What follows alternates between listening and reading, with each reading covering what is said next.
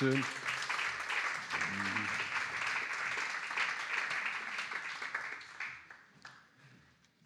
Und danke, Jesus, für deine Gegenwart. Lass uns Jesus nochmal einen Riesenapplaus geben. Ich weiß nicht, ob du von Jesus berührt wurdest in dieser Zeit, aber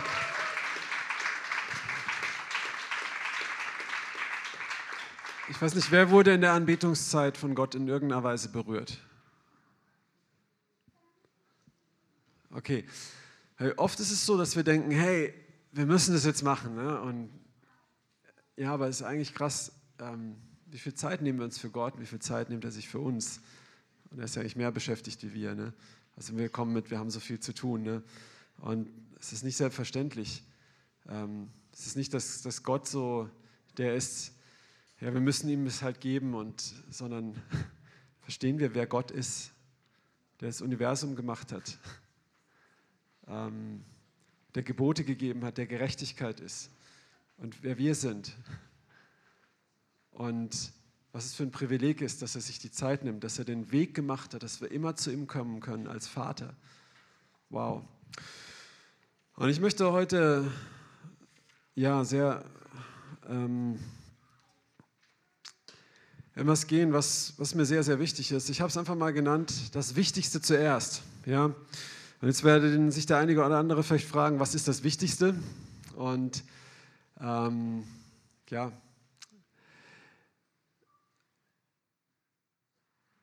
wenn wir bei uns auf die Toilette gehen, da seht ihr die Vision dieser Gemeinde, auch wenn die Treppe runtergeht. Wer, wer kann mir sagen, was ist der erste Punkt? Was? Ich glaube, die Leute in dem Livestream haben das noch nicht gehört. Jesus und ich. Genau. Also da geht es nicht ich und ich, da gibt es so eine Gruppe, kenne die nicht, aber habe ich mal gehört.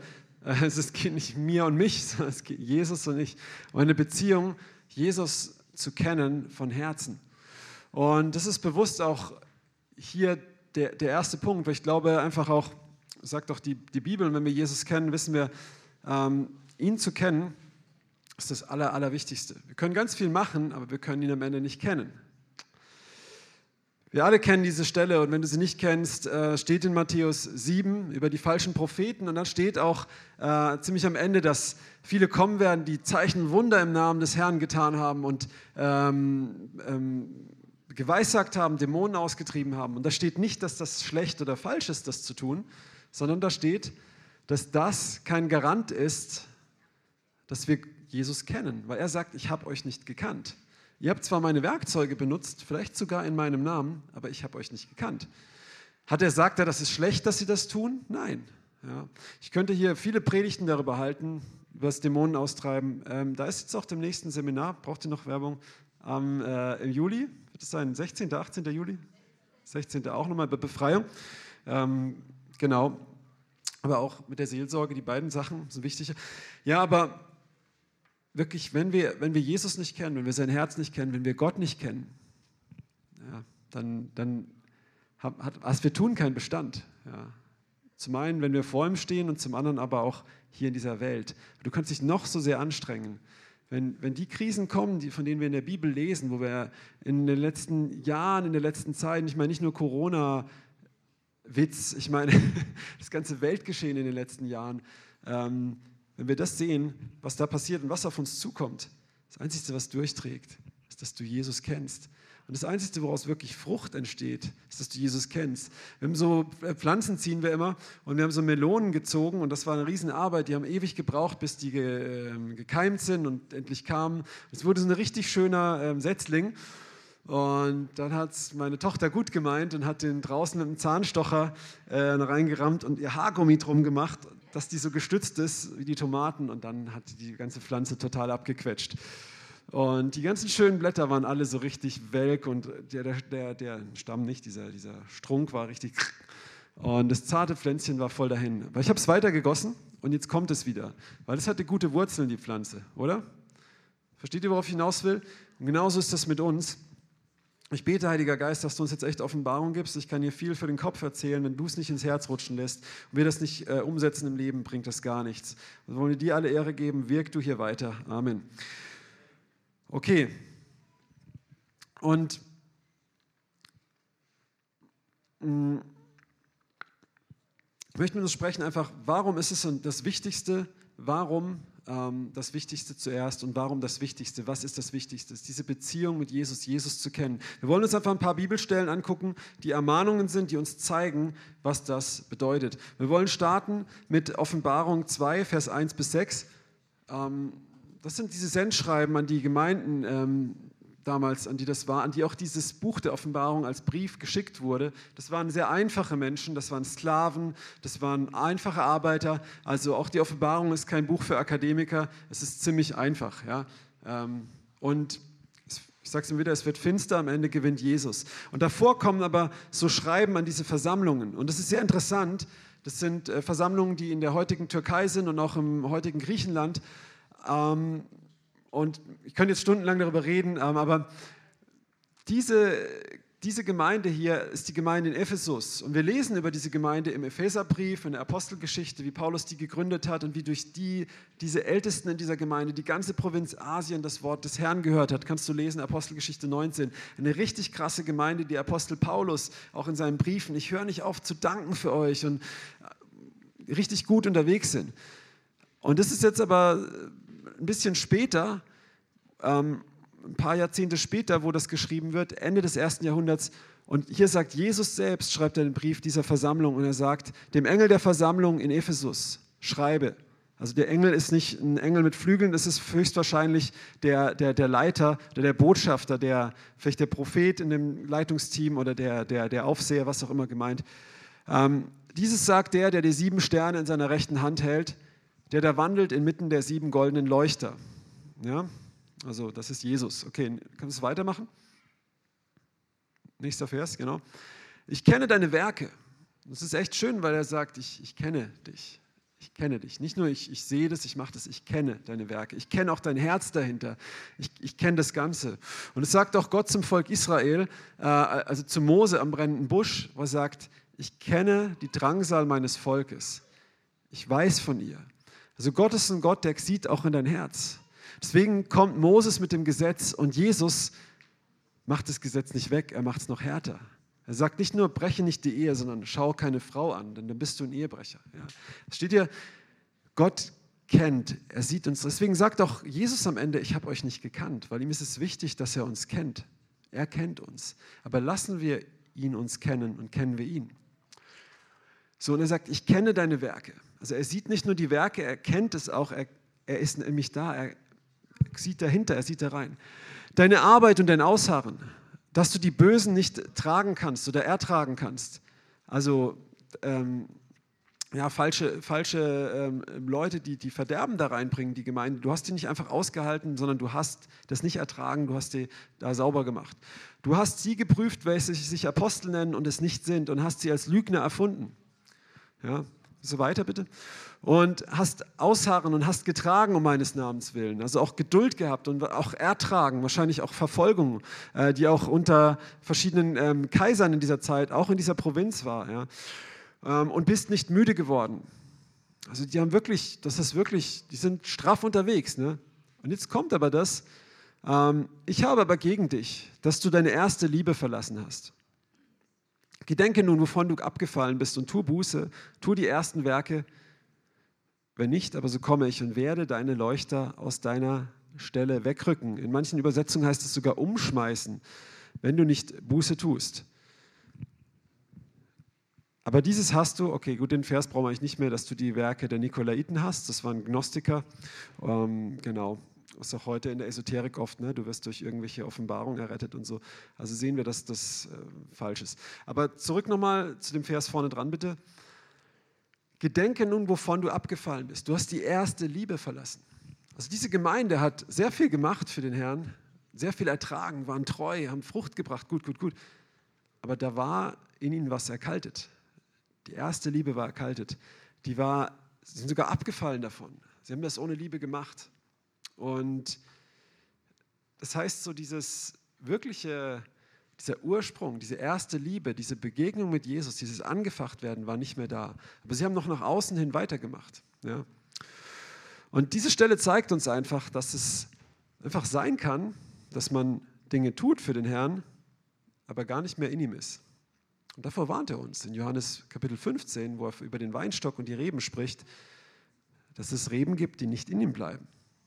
Und er sagte nicht, tu mehr, leiste mehr. Diese Gemeinde tut viel. Viele Christen haben immer, ah, ich muss noch mehr machen und alles. er sagt, nein, das war vorhin in dem Zeugnis, nein. Aber bleib in mir. Ja. Bleib in der Liebe. Ist das ein Werk? Michael hat letztes Mal über die Taufe gesprochen und wir sagen, oh ja, es ist ein Werk, Taufe ist ein Werk. Und nein, es ist eine Gnade. Und genauso ist es eine Gnade, wie ich es auch vorhin gesagt habe, dass wir in der Liebe bleiben können. Dass wir Zeit mit unserem Herrn verbringen können, dass wir sein Herz kennen und die Dinge, die wir tun, mit Liebe tun, weil wir seine Liebe verstanden haben. Da kommen wir später noch zu. So, hier diese Stelle zeigt uns sehr klar, dass es sehr wichtig ist. Das Wichtigste zuerst ist, eine Beziehung mit Jesus zu haben. Okay? Können wir das daraus lesen? Ja oder nein? Ja, okay. Gut, machen wir mal die nächste Stelle bitte.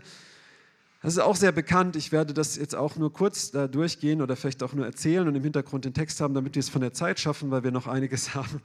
Ähm, das steht in Lukas Kapitel 10 bis ähm, ja, Vers 38 bis 42. Und das ist die Geschichte von Maria und Martha. Ich werde sie jetzt einfach kurz erzählen und du kannst die Verse hinten dran laufen lassen, damit äh, wir einfach ein bisschen Zeit sparen. Ich liebe Gottes Wort, aber wenn wir jetzt da in alles reingehen, dann äh, sitzen wir halt heute Abend noch da. Und, äh, ich kann mich schwer kurz fassen, deswegen ja. so viel in meinem Herzen ist. Also, da ist Jesus unterwegs, er besucht Freunde von sich. Ähm, das sind diese Schwestern Maria und Martha mit dem Bruder Lazarus, den er später von den Toten auferweckt. Sehr interessant, das sollten wir uns merken. Und er ist dort zu Gast und die Martha, was man im Nahen Osten macht, was wir Deutschen über. Nein, das spreche ich nicht aus, hier in der Gemeinde nicht, aber die deutsche Kultur überhaupt nicht macht. Äh, über sagt man, die anderen sind so gastfreundlich, aber ähm, wir, wir, Deutschen sollten einfach ein bisschen gastfreundlicher sein. Das ist eigentlich normal. so. ähm, und Genau, aber die, die, die, die Martha hat bedient und hat, hat Essen aufgetischt und all diese Dinge. Und ähm, ja, Jesus hat ziemlich oft gegessen. Ist euch das mal aufgefallen? Mögt ihr essen? Ja, also mit Jesus ist es schön, es ist kein Krampf, okay? Und das ist eine Einladung, eine Beziehung, ein gutes Essen. Okay. Und er, er, sitzt da und wird bekocht und alles. Und das sind zwei Schwestern. Und die eine sitzt aber bei Jesus und hört ihm zu mit den anderen Jüngern, mit den anderen Männern, was vielleicht von der Zeit auch noch so nicht angebracht war. Ähm, und die andere schuftet sich da den Hintern wund. Entschuldigung. Und. Und dann irgendwann regt sie sich auf und sie wird bitter innerlich. Und das passt auch zu dieser Gemeinde, wo wir vorhin gelesen haben, die ziemlich viel ausharren. Wenn du ziemlich viel ausharrst, aber du hast keine Liebe, wirst du irgendwann bitter auf die, die nicht so nicht so viel ausharren wie du. Du schaust schnell auf andere herab, du guckst schnell auf die, die Fehler machen, kriegst ein hartes Herz und ärgerst dich innerlich und wirst bitter. So, und ähm, die Martha, wir wissen nicht, ob sie bitter war, aber sie fängt an, sich zu beschweren bei Jesus und sagt, ihr könnt es gerne nachlesen, ähm, hey, ist es richtig, dass ich hier alles bediene und die macht gar nichts? Die sitzt da faul rum, so in meinen Worten. Ja? Und, und Jesus sagt, Martha, du kümmerst dich um so viele Sachen, die gar nicht wichtig sind. Ja, in der Kultur war das Essen wichtig. Aber wir leben nicht nach einer Kultur. Ja, ähm, deswegen ist das jetzt eher auch nicht so hipster, weil in fünf Jahren wieder was anderes hier irgendwie in ist oder so, sondern wir leben nach dem, was Jesus möchte. So und das Essen war, ja, das ist nicht wichtig, sagt er, in erster Linie. Ja. Ähm, aber Maria, die hat das, was zählt, die hat das Wichtige erwählt und davon will und werde ich sie nicht abhalten. So, Maria saß zu den Füßen Jesu und hat ihm zugehört und nicht nur seine Lehre aufgenommen, so, ah ja, jetzt habe ich was gelernt, als Frau durfte ich jetzt auch mal was lernen in der Antike. Nein, sie hat ihm in die Augen geschaut, sie hat eine Beziehung mit ihm gehabt. Und nicht wie manches in so Filmen oder irgendwelchen äh, Da Vinci Code oder sonst was, so eine sexuelle Beziehung, sondern sie hatte eine Herzensbeziehung mit ihm. Genauso wie der Petrus eine Herzensbeziehung hatte und sonst, also okay, einfach mal, um da solche irgendwelche äh, Gerüchte aus dem Weg zu räumen. Und es ist interessant, Jesus hat gesagt, sie hat das Richtige erwählt, den guten Teil, und davon werde ich sie nicht abhalten. Also Jesus, der Herr selbst, sagt uns, das ist wichtig. Ist es wichtig, ist es deswegen falsch, gastfreundlich zu sein? Nein. Ist es falsch, das Evangelium zu predigen? Ich, ich gehe um viele Länder der Welt und mache das dort. Ich, ich liebe es, auf der Straße zu predigen. Ich liebe es, Zeugnisse zu teilen, wo Leute geheilt werden, von Dämonen befreit werden und, und, und. I love it. Aber, und wir lieben das als Gemeinde, ja, aber, aber unser Herz, unser Herzschlag ist, dass das die Ausläufer sind von der Wurzel, dass wir in Jesus bleiben. Amen. Dass wir das in Liebe machen, aus Liebe heraus, aus Freude heraus. Ja, nicht Liebe ist nicht nur so ein warmes Gefühl, Gott ist Liebe. Okay? Gott ist Liebe und sein Herz. Und da wollen wir gleich reinschauen. Aber jetzt einfach nochmal kurz zum Unterstreichen, dass das wichtiger ist als das andere. Und interessant ist auch noch, sehen wir hier jetzt an der Frucht, wenn wir ins Johannesevangelium Kapitel 11 gehen, ihr könnt das nachschlagen, wenn ihr wollt, ist die Auferweckung des Lazarus, dieses Bruders von diesen zwei Frauen. Und als Jesus drei Tage zu spät kommt absichtlich und der Mann schon gestorben ist und im Grab liegt und anfängt zu stinken, kommt Jesus dahin. Und zuerst kommt die Martha angerannt.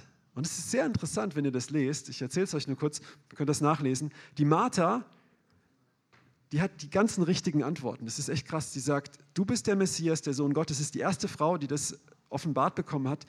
Äh, und sie sagt, ich glaube an die Auferstehung, ich glaube, du bist der Christus. Sie hat absolut die richtige Theologie drin, wie diese Gemeinde in Ephesus alles richtig macht. Aber Jesus geht weiter und Lazarus wird nicht auferweckt. Und dann kommt diese Maria und die heult und die haut Jesus auf die Brust und die sagt, wärst du früher gekommen, dann wäre er jetzt nicht gestorben. Und die schüttet ihr Herz aus. Die hat die falsche Theologie. Die hat nicht die richtige Antwort. Jesus, ich weiß, du kannst ihn jetzt auch noch. Und, sondern weil Martha interessant, die hat die Zeugen Jehovas Theologie. Natürlich glaube ich an die Auferstehung am letzten Tag. Ja, wenn ich für Zeugen Jehovas wollte ich mal beten für Heilung und sage, nein, nein, wir werden geheilt in der neuen Welt von Jehova und so. Ne? Ich sage, ja, das glaube ich auch, aber ähm, Jesus ist auch gestorben, dass ihr jetzt hier geheilt werdet. Und ja, okay.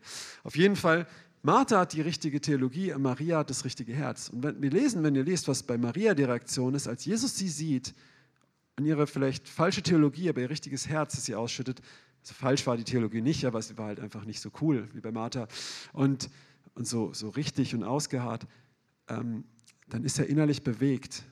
Und das heißt sogar in manchen Übersetzungen, dass er weint und dass er wütend wird. Nicht auf die Maria, weil sie jetzt ihn anklagt, sondern er sieht ihr Herz. Er sieht diese Verzweiflung. Er sagt, hey Jesus, du bist doch mein Freund. Ich habe dir doch vertraut. Ich habe auf dich gewartet. Und was ist jetzt?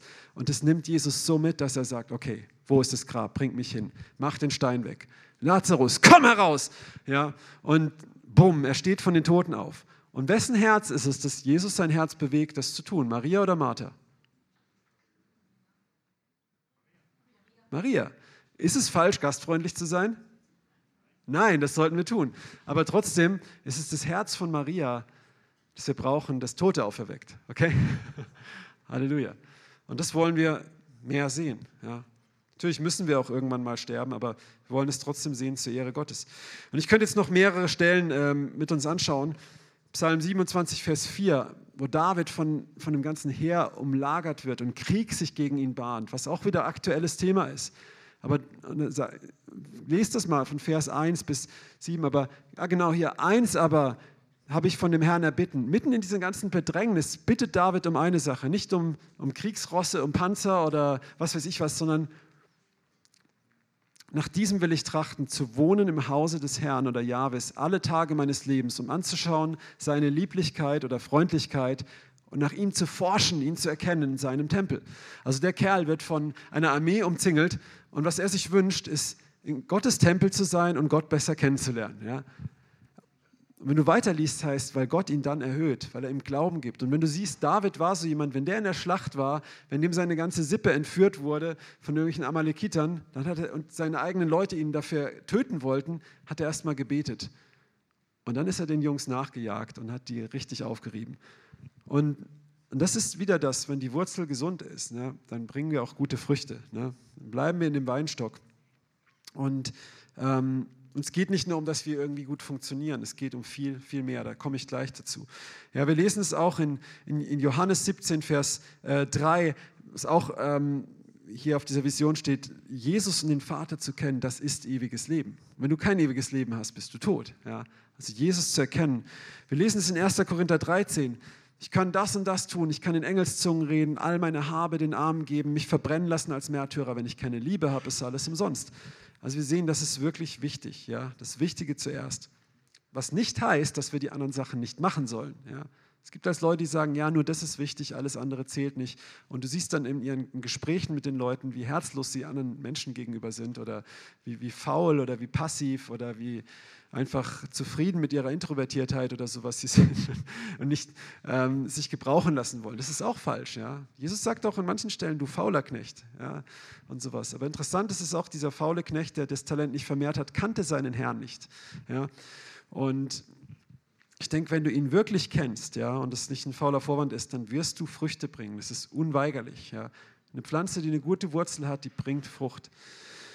Die tut nichts dafür, die ist einfach in der Sonne und ähm, genau. Okay, jetzt kommen wir zum zweiten Punkt.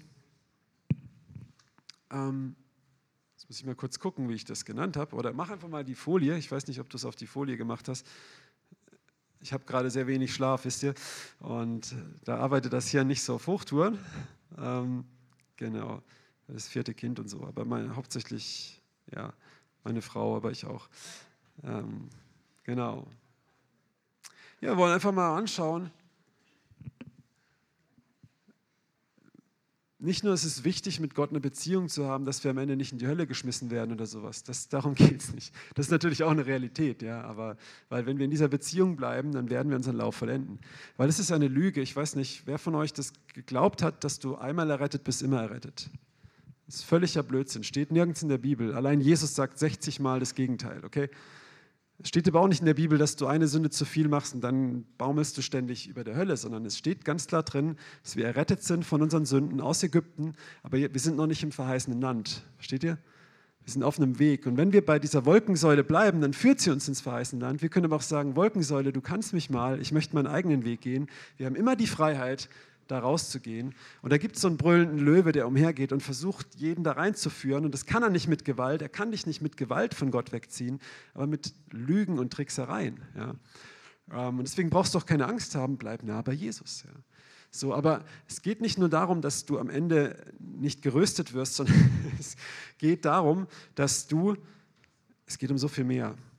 Weil da ist ein, ist ein Gott, ähm, der ist unbeschreiblich.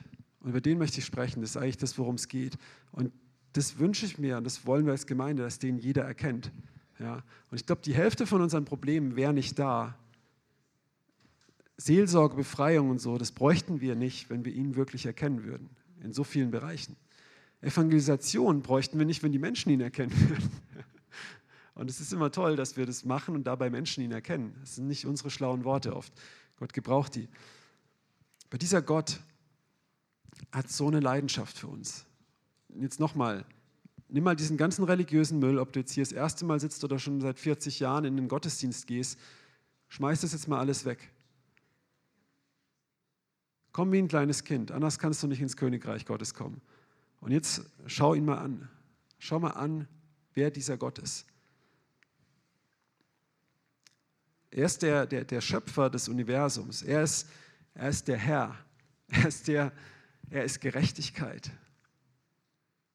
Er kann keine Gemeinschaft haben mit Sünde. Er ist heilig. Er ist groß über die Himmel. Lies mal Psalm 113. Bis über die Himmel. Du bist unbeschreiblich groß und doch neigst du dich herab und ziehst den Elenden aus dem Kot. Und dieser Gott, der ganz Gott ist und ganz Mensch ist, der, der wie im Hohenlied beschrieben, weiß und rot ist, ja, der unbeschreiblich ist, der, der nicht in unseren Kopf reinpasst, aber in unserem Herzen leben will und es weit machen möchte, diese Enge. Dieser Gott hat so eine große Sehnsucht nach dir. Er ist die vollkommene Liebe.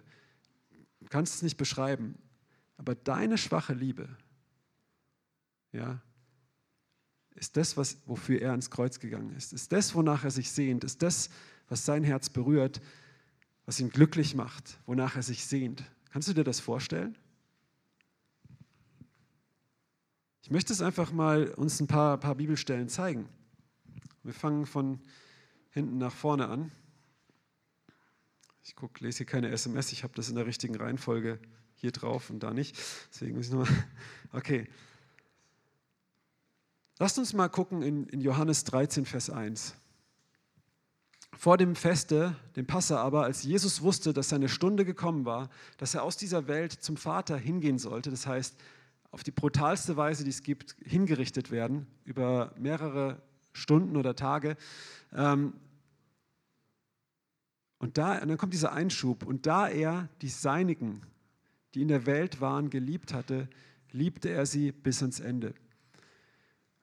Und dieser Einschub ist ziemlich krass. Jesus wird jetzt das Passafest einnehmen mit seinen Jüngern, er wird ihnen die Füße waschen, er wird das Abendmahl mit ihm nehmen, er wird sagen, Judas, geh und tu, was du tun musst, also tun sollst, ne, willst. Ne? Ähm, und wird von Judas verraten werden. Okay, den sagt er, ist eh ein falscher 50er, aber die anderen werden alle wegrennen und ihn verleugnen. Und hier steht aber, dass Jesus die geliebt hat bis ans Ende.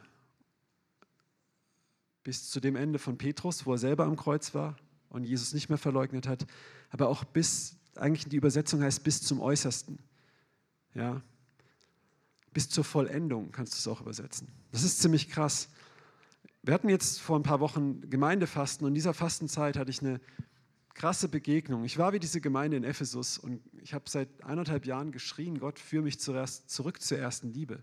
Ich habe sehr viele Sachen erleben dürfen mit dem Herrn und, und tak, tak, tak, aber ich habe gemerkt innerlich immer, ich rutsche immer wieder in diese Dienstbeziehung. Ich, mein, mein Herz wird immer wieder kalt und Gott zu kennen, das ist, ja, es kommt immer wieder in dieses Tun. Und in dieser Zeit ist er mir begegnet und das war eine Vision. Es waren zwei Sachen. Das war, diese eine Vision war, war so krass. Ich habe gesagt, Jesus, was, was bewegt dein Herz? Das habe ich angefangen zu beten. Und das kannst du einfach mal machen.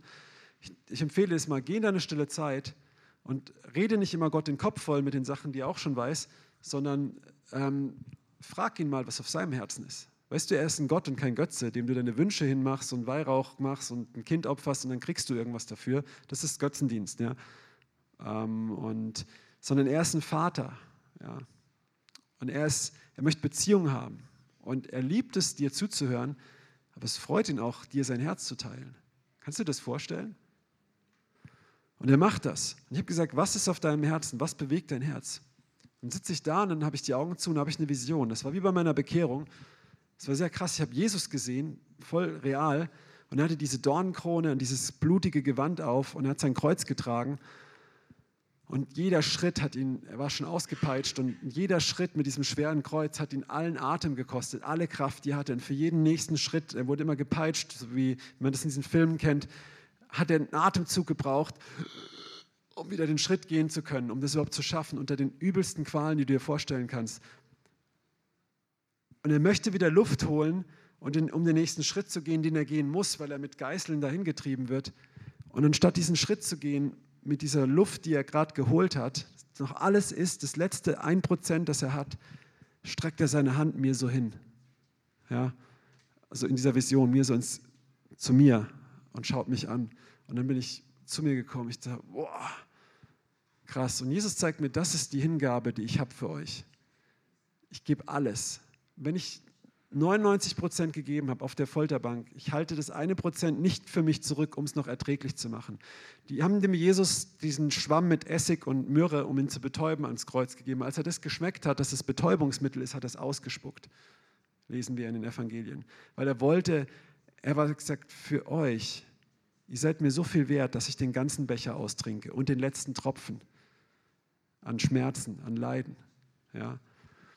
Das ist, das ist, er liebte sie bis zum Ende, bis zur Vollendung, bis zum Äußersten. Er hat so eine krasse Hingabe für uns. Kannst du dir das vorstellen? Denk mal an dich. Wie viel gibst du Gott hin? Von deiner Zeit, von deinem Geld, von deinem Leben? Wie planst du dein Leben? Ist Gott eine Bereicherung, dass es dir besser geht, dass du gesegnet bist? Oder lässt du dein Leben ruinieren, damit Gottes Reich kommt? Sei mal ehrlich. Und ich sage, die radikalsten Leute hier im Raum sind ein Witz im Vergleich zu dem, was, was, was Jesus gegeben hat. Die sind nicht mal, wenn du denkst, du bist 40 Prozent, wenn Jesus 100 gegeben hat. Ich weiß nicht, wie viele Stellen nach dem Null du bist, ja, Komma 4 vielleicht, ähm, an Hingabe du hast im Vergleich zu dem, was Jesus gegeben hat. Ich habe oft Schritte gegeben, wo ich alles, was ich in der Hand hatte, dachte zu geben, und Leute mir auf die Schulter geklopft haben, wow, bist du krass und hingegeben. Und es war auch für mich viel Hingabe, weil da waren manchmal noch so ein paar Millimeter, die habe ich dann doch noch für mich behalten, dass ich noch atmen kann. Bei diesem letzten Atemzug hat Jesus mir hingestreckt. Und das Krasse ist so, Das Erste, was du denkst, ist, okay, was kann ich jetzt tun, damit ich auch so werde? Ich möchte mir gegenüber sein. Und dann sagte Jesus zu mir, hast du es nicht kapiert, was ich dir gerade gezeigt habe? Warum ich dir die Hand hinstrecke, dass du sie nimmst? Dafür habe ich meinen Atemzug geopfert, dass du meine Hand nimmst. Und nicht, damit du jetzt versuchst, da selber hinzukommen. Es ist mir bewusst geworden, ja, dieser Hingabe müssen wir uns aussetzen. Aber machen wir das? Und das ist die Frage.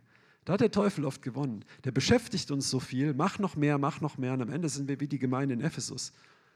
Aber geben wir Jesus unser Herz hin? Setzen wir uns ihm aus, eine Beziehung mit ihm? Empfangen wir das? David sagt in, ich glaube, Psalm 116 oder so, ähm, irgendwas mit 100, ähm, was kann ich dir geben oder was könnte ich äh, dir, dir geben, um all deine guten Dinge zurückzutun? Dann sagt er, ich will den Kelch deines Heils nehmen. Also was könnte ich dir als Dankeschön geben? Nichts. Als Dankeschön, um dich zu ehren, nehme ich deine, deine Hand an. Nehme ich das an. Und das ist richtig, richtig, richtig krass. Oh Mann, ich weiß nicht, ob wir das schaffen. Darum geht es nicht. Ähm, lass uns mal schauen in Hebräer 12, Vers 2. Da heißt es, hinschauend auf Jesus, den Anfänger und Vollender unseres Glaubens, welcher die Schande für nichts achtete oder nichts achtend, für die vor ihm liegende Freude das Kreuz erduldete und sich gesetzt hatte zur Rechten des Thrones Gottes. Mit anderen Worten, hier steht, Jesus, müsst ihr vorstellen, die Kreuzigung war und ist bis heute die brutalste Hinrichtung, die man sich vorstellen kann. Gibt es vielleicht sicherlich nochmal dieser perversen Welt nochmal perversere Fantasien, aber die gängigste Hinrichtung, gängige Hinrichtungsmethode war, das, das, war und ist es die brutalste Art und Weise. Über Tage hängen die Leute und ertrinken an ihrem Wasser in ihren Lungen und müssen mit den Nägeln, wo sie durch Hände und Füße haben, sich immer wieder hochdrücken. Und es ist ein Todeskampf, der geht über ähm, Tage. Und davor wurde er noch ausgepeitscht mit einer römischen Geißelung, mit Knochensplittern, wo ihm die Haut von den gerissen hat, wo da schon Menschen dran gestorben sind. Und das hat er gemacht. Das hat er alles erduldet für die vor ihm liegende Freude. Und was glaubst du war die vor ihm liegende Freude? Die Herrlichkeit Gottes, ein bisschen Licht und so, das hat er vorher auch schon gehabt. Er war Gott gleich, er hätte nicht aus dem Himmel gehen müssen. Sieg über den Teufel, den kann er auch so haben. Ha? Was? Wer? Wir, seine Braut, hat jemand gesagt, ja. Die Herrlichkeit bei Gott, die hat er auch vorher gehabt die sagen können, fahrt zur Hölle. Ihr wart dumm, ihr habt einen Fehler gemacht, so wie wir Menschen als denken, Pech gehabt. Ja. Ich habe es euch gesagt, ich habe ein paar Propheten geschickt, euch nochmal gewarnt, ein Gesetz gegeben, so eine Art ähm, Brandleiter gegeben, schafft ihr nicht hochzuklettern. Also, nee, aber er hat gesagt, hey, und um uns zu haben und uns nicht als irgendwelche Sünder so zu erretten, sondern um uns zu Heiligen zu machen. Und da kommen wir gleich zu, ähm, aber Gott hasst Sünde. Ja, es, es ist ihm nicht egal. Das bewegt sein Herz. Wenn er eine Sehnsucht nach dir hat, aber dein Herz ist gefüllt mit anderen Sachen. Wenn er eine Braut möchte und du bist wie eine Hure, es bricht sein Herz. Er ist nicht einfach wütend, es bricht sein Herz. Und wenn er ein Gentleman ist, der alles für jemanden getan hat und so eine Hingabe hat und wird trotzdem so behandelt, wow. Aber Jesus hat vor diese vor ihm liegende Freude wir waren diese Freude, die er vor Augen hatte, um das zu erleiden. Kannst du dir das vorstellen? Und ich kann das einfach schwer in Worte fassen. Er hat geliebt bis zum Äußeren, er hat alles gegeben. Und ich hatte so ein, ähm, eine andere Zeit in dieser Fastenzeit ihn gefragt, was ist auf deinem Herzen? Das war ein Tag davor. Und dann hat er gesagt, habe ich so, so, Wolken gesehen, die zur Seite gingen und so einen, so einen, goldenen Würfel, das war das neue Jerusalem, steht in der Bibel, das ist wie so eine Braut kommt, das ist wir, also das Gottes Volk, die Leute, die ihm nachfolgen die Jesus am Ende wieder haben wird, weil wir durch die Sünde von ihm getrennt waren und in die Hölle kommen müssten. Jeder Mensch, da ist keiner, der Gutes tut, falls hier jemand sitzt, der das Evangelium nicht kennt. Ja. Und, und Gott hat diese Brücke gemacht zu uns, dass wir zurückkommen. Aber in der Offenbarung steht, seine Braut hat sich bereitet. Und dann kommt er. Und Jesus hat gesagt, ich sehne mich so sehr nach euch. Das ist, was mein Herz bewegt. Aber meine Braut macht sich nicht bereit. Und es tut ihm weh. Und dann wurde mir bewusst, wie krass bewegt es sein Herz, wenn ich mir Zeit nehme mit ihm. Er ist dafür gestorben. Jesus ist dafür gestorben, um mit uns Beziehung zu haben. Nicht erst im Himmel, wenn wir tot sind. Deswegen denken viele Leute, ja, Glauben ist was für alte Leute, die eh bald sterben. Nein, ewiges Leben ist Jesus und den Vater hier und jetzt zu erkennen. Dafür ist Jesus gestorben, eine Beziehung mit dir zu haben. Und wenn du sie nicht im Leben hast, wirst du sie auch nicht im Tod haben. Schminkt dir das gleich ab. und Jesus möchte, er ist gestorben, dass er Beziehung mit uns haben kann. Aber was, was macht seine Braut? Sie macht sich nicht bereit, sie ist beschäftigt mit so vielen anderen Sachen. Jesus bringt dafür sogar ein Gleichnis, wo er sagt, er lädt zur Hochzeit ein und die sagen, ja, ich muss noch meine Ochsen angucken, ah, ich habe gerade selber geheiratet, ah, ich habe gerade das und das, ich komme nicht. Und er wird wütend. Oh.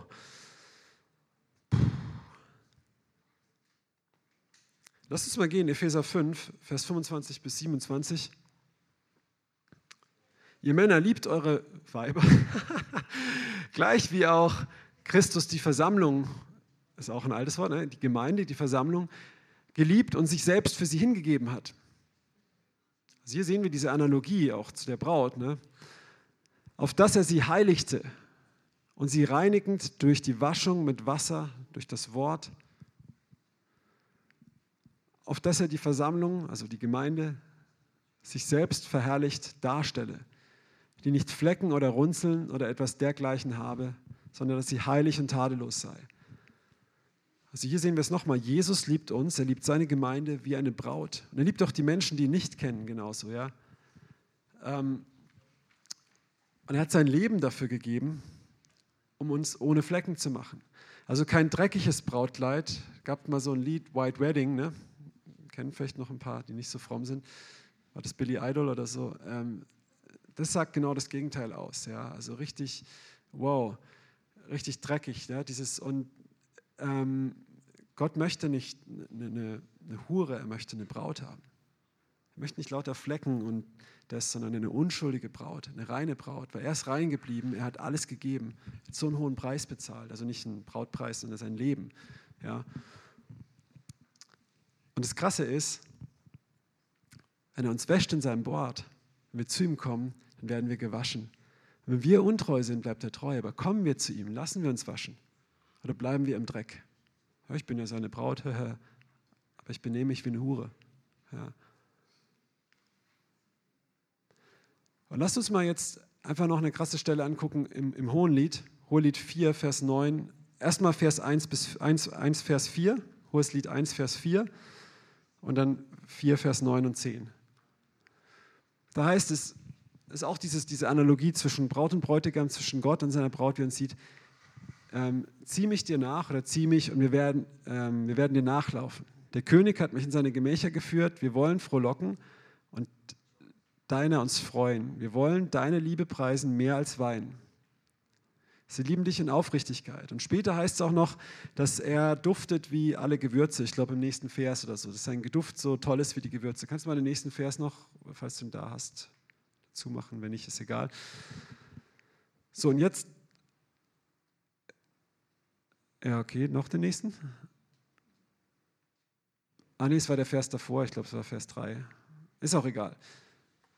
Auf jeden Fall, jetzt schauen wir mal in das Kapitel 4, Vers 9 und 10. So, und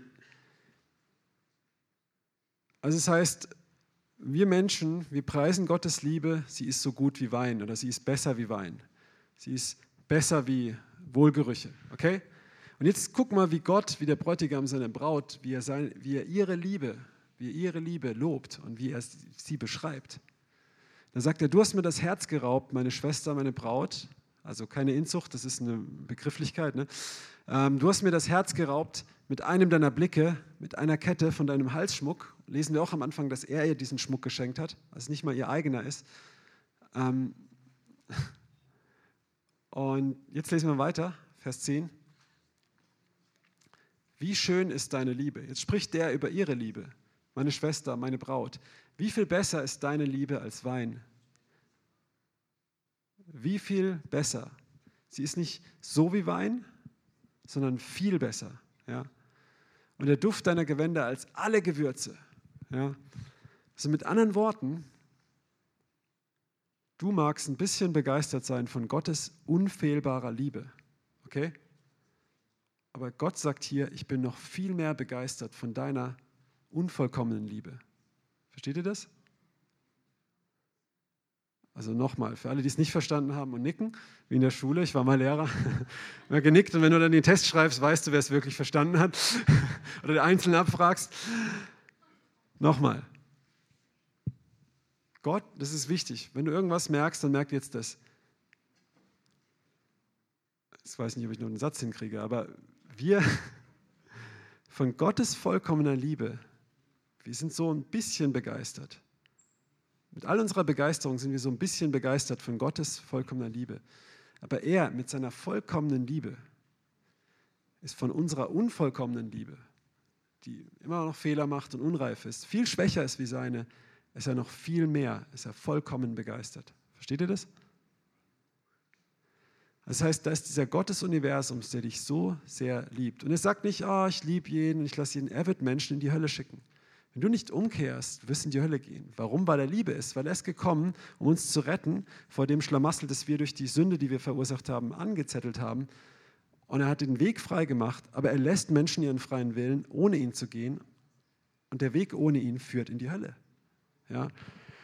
Und er gibt jedem diese Chance. Aber er liebt auch jeden und lässt ihm seinen freien Willen. Und es fällt ihm nicht leicht, es bricht ihm das Herz. Aber nochmal, und und der ist so bewegt von deiner Liebe, von deiner Zeit, von deinem Herzen, wenn du zu ihm kommst. Und jetzt frag dich mal, wie oft komme ich denn zu ihm? Wie oft schütte ich ihm wirklich mein Herz aus? Oder bete ich halt nur, weil ich was brauche? Ich brauche mehr Vollmacht, ich brauche mehr Geld.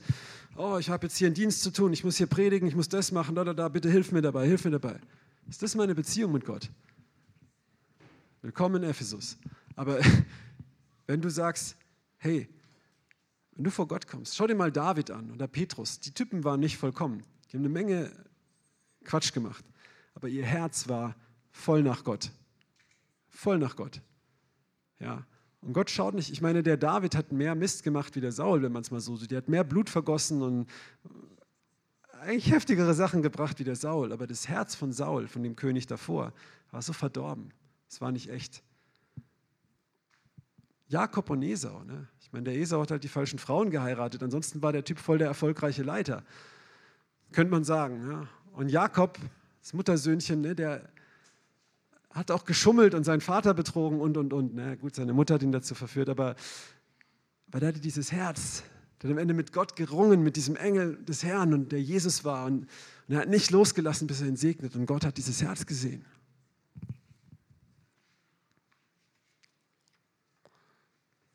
Und das freut ihn, er wartet darauf. Aber hast du das? Kommst du zu ihm? Kennst du sein Herz? Vor allem, gibst du ihm deine Liebe? Erkennst du, wie sehr er sich daran freut? Ist dir bewusst, was es Gott bedeutet? Und wenn dir das bewusst ist, machst du das? Kommst du zu ihm? Lebst du diese Beziehung mit ihm? Und jetzt wollen wir darauf gucken, was das, was das macht mit uns, wenn wir diese Beziehung leben. Wenn wir in seine Gegenwart kommen, weil seine Gegenwart verändert uns, verwandelt uns. Wir lesen das auch wortwörtlich in 2. Korinther 3, Vers 18. Da heißt es tatsächlich, im Schauen auf ihn, auf Gott, auf Jesus, werden wir verwandelt von Herrlichkeit zu Herrlichkeit in sein Ebenbild, in das Bild des Herrn. Kannst du nachlesen, wortwörtlich. Wenn du ihn anschaust, wenn du das anschaust, was er für dich empfindet, was, wer er ist, sein Herz erkennst. Und Jesus ist gekommen, um uns das Herz Gottes zu zeigen. Ja? Durch ihn erkennst du auch das Herz des Vaters, durch das und wenn du das machst, dann wirst du verwandelt von Herrlichkeit zu Herrlichkeit, von deiner Herrlichkeit in seine Herrlichkeit. Du wirst ihm ähnlicher. Nicht dadurch, dass du dich mehr anstrengst, sondern dadurch, dass du ihn anschaust, wie er ist, was er für dich hat. Und wenn das hier reinkommt, wirst du mehr und mehr verwandelt, ihm ähnlich. Verstehst du den Unterschied?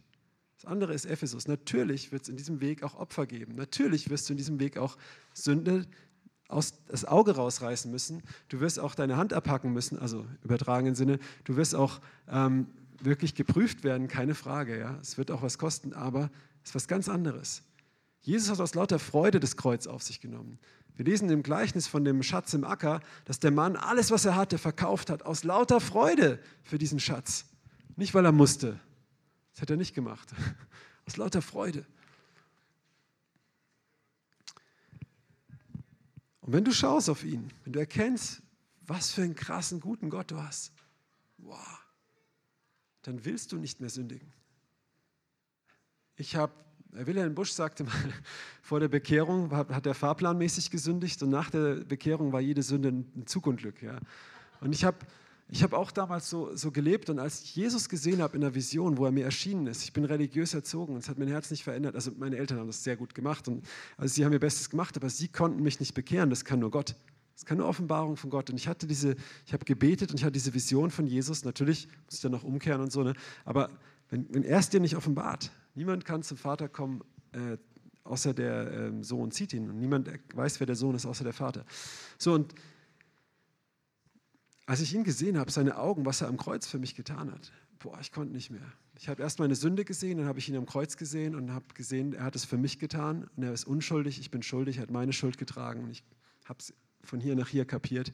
Er hat mich mit so einer Liebe angeguckt, hat gesagt, ich will es nochmal tun. Ich habe zusammengebrochen, ich habe geheult und von dort an wollte ich nicht mehr sündigen. Ich habe es gehasst. Ich habe noch ein bisschen gebraucht zu verstehen, was das heißt, aber mein Leben hat sich radikal verändert. Ja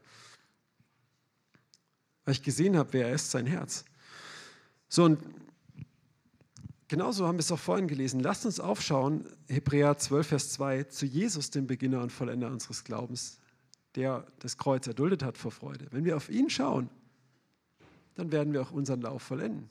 Das ist ganz klar, hier geht es um, haltet durch in dem Lauf, legt ab die Sünde, bleibt dran, überwindet der Hebräerbrief. Das ist ein Brief an eine Gemeinde geschrieben oder Gemeinden, die sehr viel Verfolgung erlitten haben und die in der Versuchung waren, wieder zurückzukommen in das Alte, ähm, in, in eine falsche Gesetzlichkeit. Und, und der, der Schreiber ermutigt und ermahnt sie, bleibt dran an dem, haltet fest, lasst euch nicht abbringen, indem ihr auf Jesus schaut hier in dieser Stelle.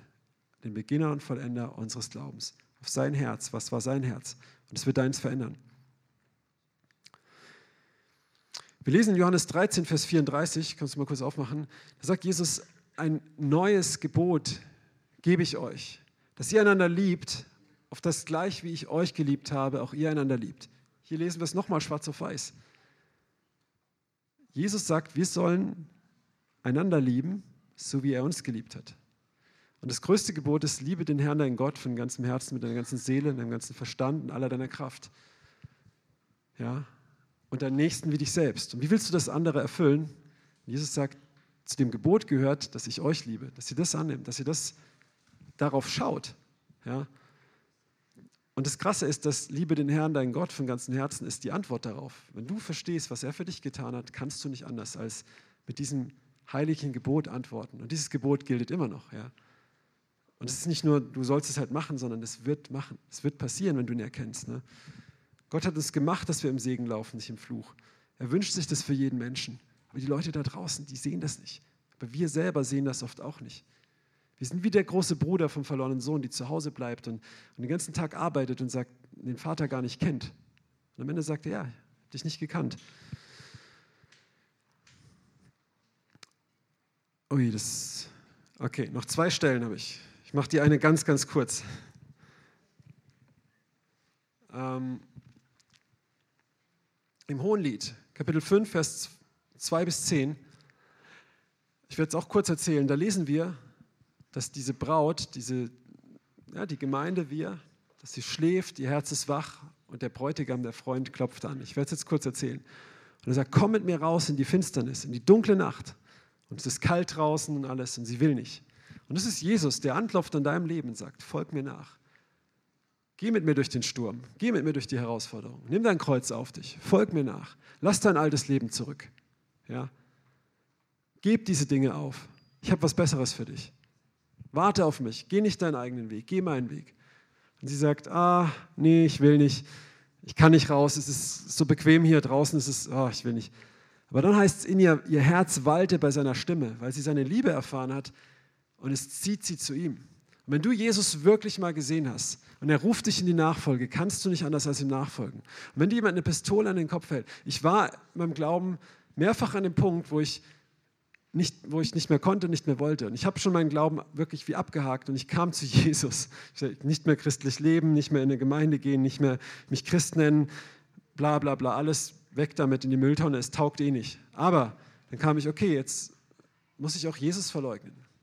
Und Jesus dieser Jesus, den ich gesehen habe, der meine Sünden an dem Kreuz getragen hat, dessen Güte mich zur Umkehr geführt hat, der mir auch richtig Blitze in den Hintern gejagt hat und mich zur Umkehr geführt hat. Das hat er auch gemacht, ja.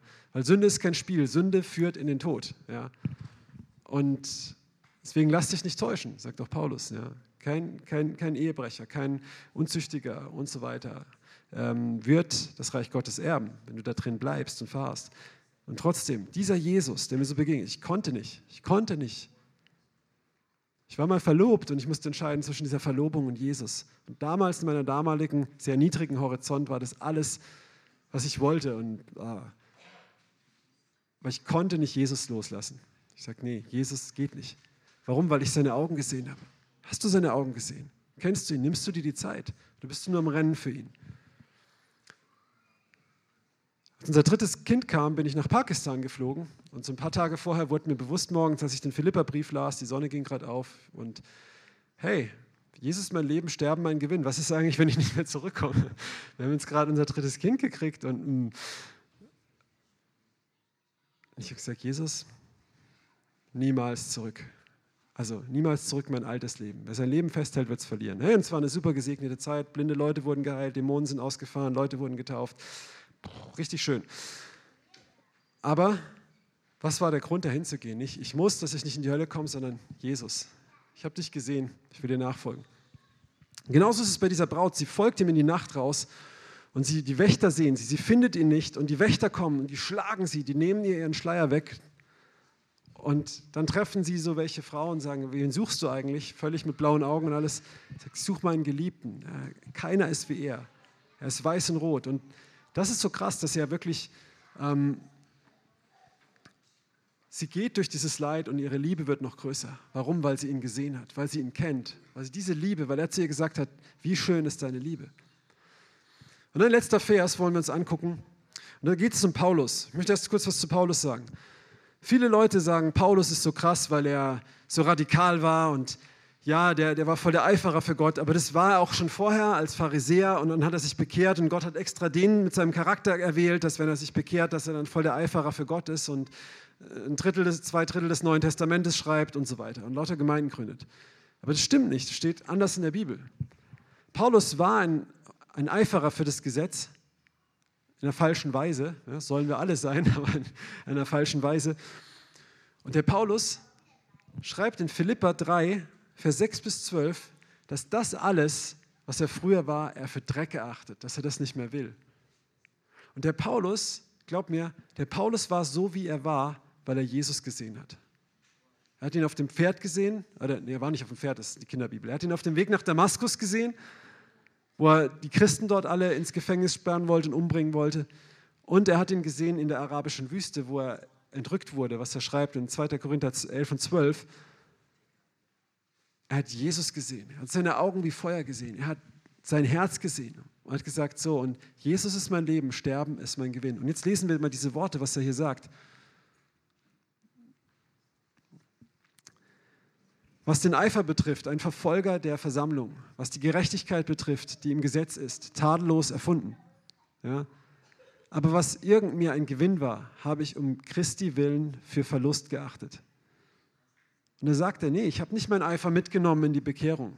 Sagen auch Leute, oh, du hast vorher schon irgendwelche Sachen immer wahrgenommen, jetzt bist du voll der Prophet. Nein, du hast einen Wahrsagegeist in der Familie, treib ihn aus. Entweder bekehrst du dich, empfängst den Heiligen Geist und bekommst dann Gaben von Gott. Und wenn du sie vorher schon hattest, dann ist das mediale Fähigkeiten, brauchst Befreiung. Genauso war das auch bei Paulus. Der hat nicht einfach so seine Begabung mitgenommen, sondern es war was Falsches aus dem Fleisch und es ist gestorben. Und dieser Eifer für Jesus, der kam, weil er Jesus gesehen hat. Er sagt, ich will das alles nicht mehr, das Alte, ich erachte es für Dreck. Und den Eifer, den er hatte, der war, weil er Jesus gesehen hat. Ja, ja wahrlich, ich erachte es alles für Verlust. Eigentlich heißt das Wort wirklich Hundekot, das da steht, also Dreck, wegen der vortrefflichen Erkenntnis Jesu Christi. Paulus hat Jesus erkannt. Er hat ihn erkannt, wer er ist, wer sein Herz ist. Und deswegen das Wichtigste zuerst dann wirst du leben wie Paulus, meines Herrn, um dessen Willen ich alles eingebüßt habe. Und es für, genau hier kommt es, für Dreck erachte, dass ich nur Christus gewinne. Ja.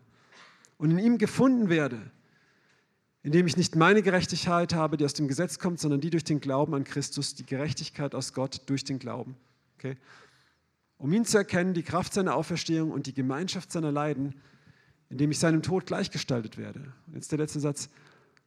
Ob ich auf irgendeine Weise dahin gelange zur Auferstehung der Toten? Nicht, dass ich schon ergriffen habe oder schon vollendet sei. Ich jage ihm aber nach, ob ich es auch ergreifen möge, indem ich auch von Christus ergriffen bin. Hier lesen wir es nochmal. Paulus wurde von Jesus ergriffen. Ja.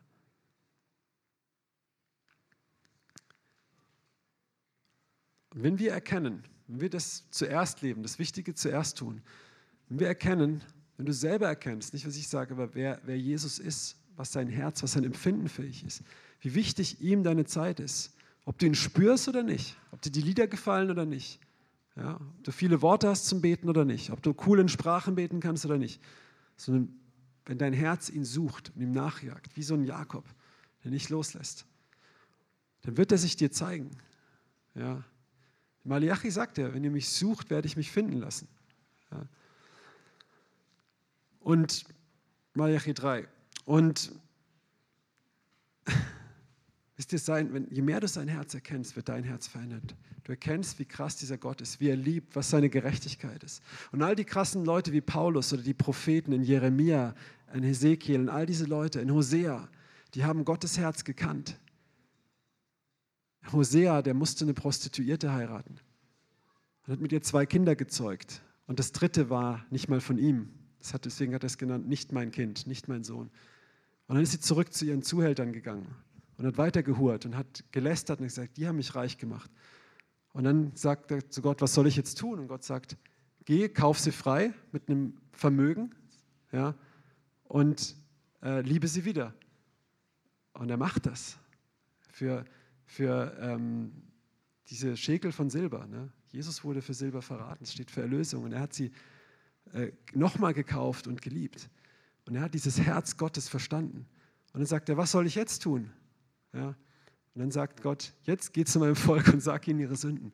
Und wisst ihr, oft sind Christen so, die gehen zu Leuten und sagen ihnen ihre Sünden, weil sie voll wie Pharisäer sind. Ja? Sie meinen, sie sind was Besseres, die anderen sind schlecht, wie können die nur, da, da, da, da, da. Aber ich sage dir eins, wenn du Gottes Herz kennst, wirst du Leuten ihre Sünden sagen. Jesus war barmherzig mit Leuten, aber er hat auch sehr klar über Sünde gesprochen, weil er war Gott.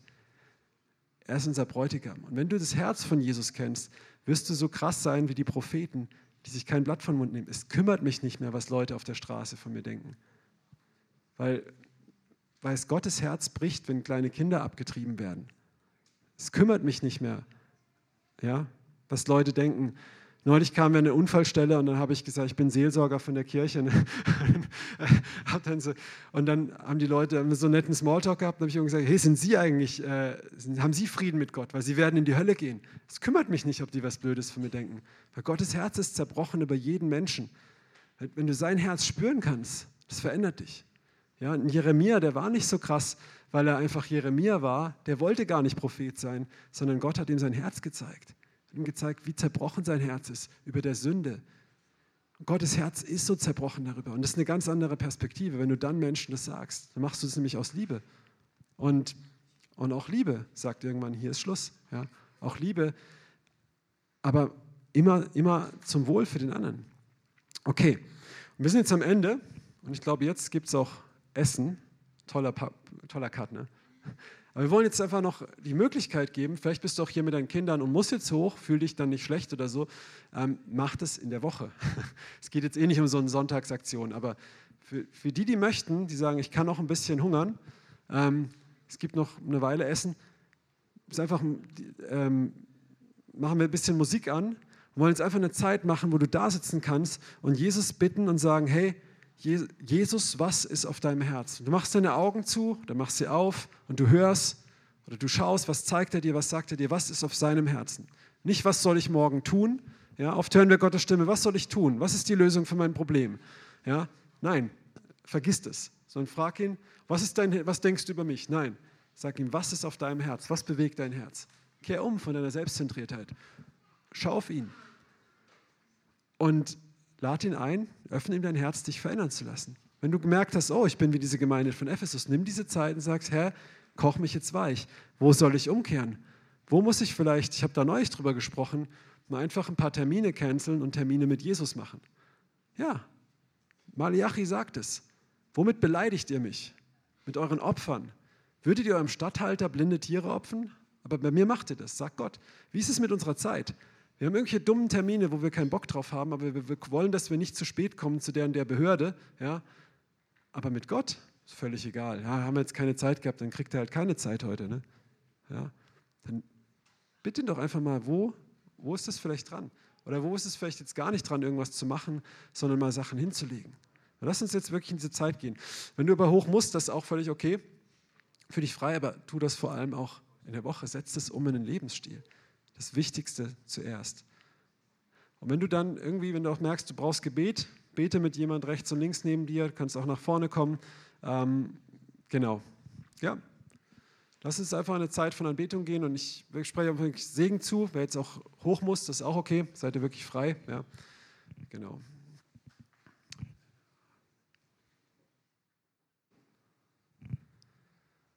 Halleluja, Jesus, wir laden dich jetzt ein, wirklich, dass du kommst, dass du uns begegnest, dass du unser Herz anzündest, dass du unser, uns Offenbarung gibst, wer du bist, uns zeigst, wer du bist, uns zeigst, wer du bist, was dein Herz ist. Sprich zu uns. Mach ruhig die Musik richtig laut.